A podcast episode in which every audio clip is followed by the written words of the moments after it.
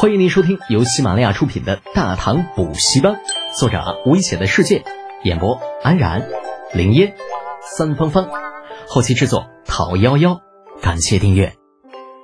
第五百七十七集，宅邸。薛仁贵一脸懵，神鬼怕恶人是啥意思？说的不会是我吧？我招谁惹谁了？仁贵兄很无奈的摸了摸头，张嘴想说点什么。李浩却在此时直接打断：“行了，该讲的都讲完了，大家应该也都做好思想准备了啊！现在我宣布，贞观三年冬第一届魏国公府团建活动正式开始。”众人面面相觑啊！铁柱蒙头蒙脑的问道：“嗯，少爷，啥是团团建呢？这所谓团建呢，就是……”团队建设的一个简称，其目的是为了增加员工的团队意识和协作精神。李浩单手叉腰，摆出一个伟人的造型。机会难得，大家要踊跃报名，并且在这次探险活动的过程中，要充分发挥团队协作精神，绝不允许个人英雄主义的情况出现。都听明白了没有啊？众人一脸懵逼。团队意识、协作精神，这个大家都懂。可是探险是什么鬼？不是说团建吗？程茵茵到底不是一般的女子，或者说恋爱中的女子脑回路都跟正常人不一样。明明之前还怕的要死，这会儿却是第一个开口。德贤哥哥，我我能参加吗？与小姑娘那期待的目光对视了一眼，李浩点点头，可以，不过行动上要听指挥，不能够离开团队太远。嗯。程茵茵那小脑袋点得飞快，还没有出发，人就有点嗨起来了，拉着两个不怎么情愿的侍女跑到一边准备去了。铁柱显得有些犹豫，扭捏了一会儿，不安地说道：“嗯嗯，少爷，嗯，要不咱还是等明天白天再去吧？就这大晚上的，万一再出点啥事儿，可咋办呢？”哼，白天去还有什么意思？啊？一点都不吓人。铁柱啊，我可告诉你啊！这是咱们第一次团建活动，很有纪念意义的，你可不能拖后腿。铁柱无言，总觉得什么团建之类的说法那都是扯淡。李浩最主要的目的还是吓唬人。小半个时辰之后，一行人收拾停当，李浩换上了一套黑色劲装，头裹黑金，脸蒙黑布，甚至就连随身的横刀都被他用炭给抹了一层，那站在了阴影处。如果他不开口，那说话就算近在咫尺，也是很难被发现的。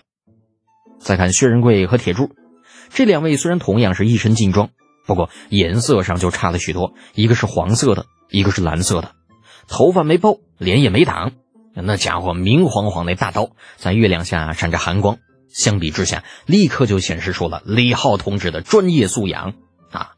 这货不做贼，真尼玛屈才了。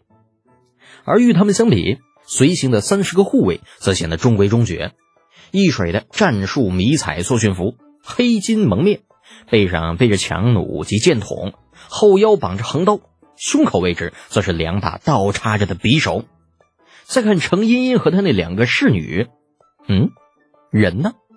李浩在人堆里找了半天，最后才满头黑线的发现，这程茵茵还没有从房间里边出来呢。说好的团队精神在哪里呢？说好的服从指挥又在哪里呢？出去探个鬼屋罢了，至于收拾大半个时辰吗？这家伙乌漆麻黑的，你就算收拾的再漂亮，你给谁看呢？给鬼啊！又半个时辰之后，李浩那腿都站麻了。程茵茵终于带着两个畏畏缩缩的侍女赶了过来。小姑娘长发披肩，一身淡粉色长裙，眉眼如画，娇俏可人，黑夜当中是那样的耀眼。德贤哥哥，我收拾好了，我们出发吧。李浩能说什么呢？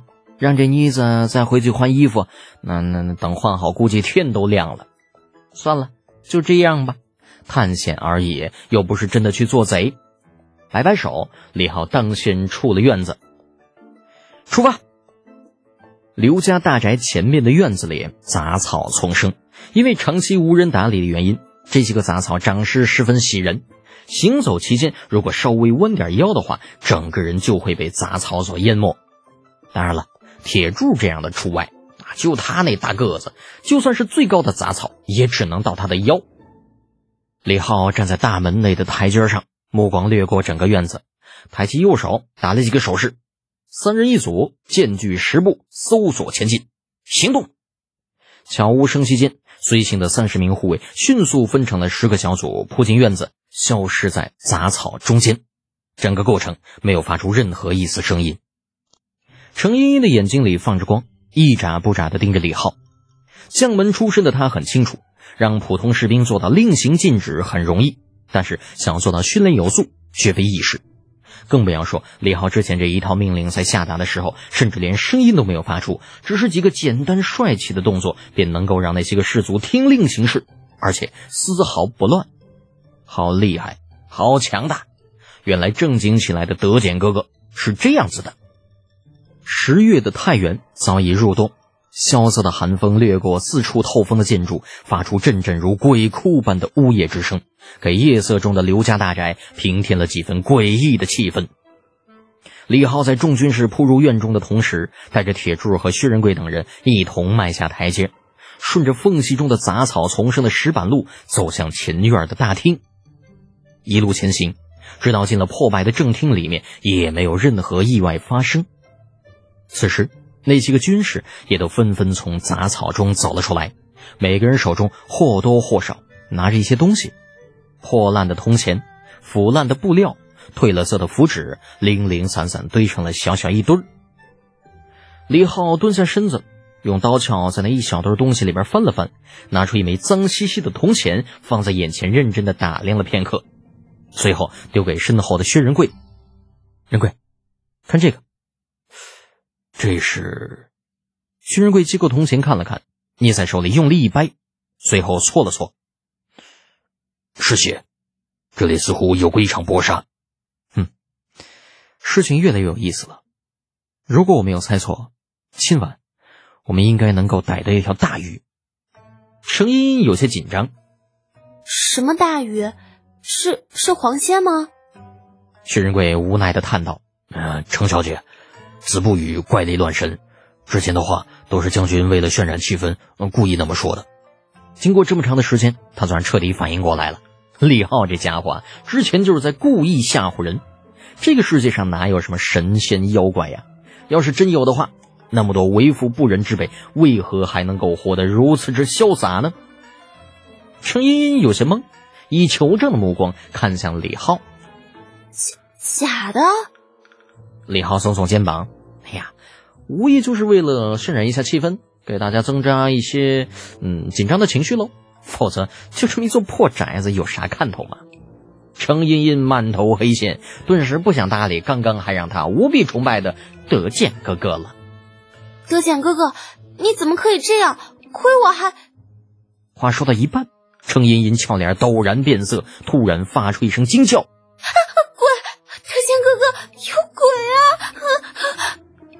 与此同时，他的两个侍女也发出了一声惊叫：“啊，鬼啊！”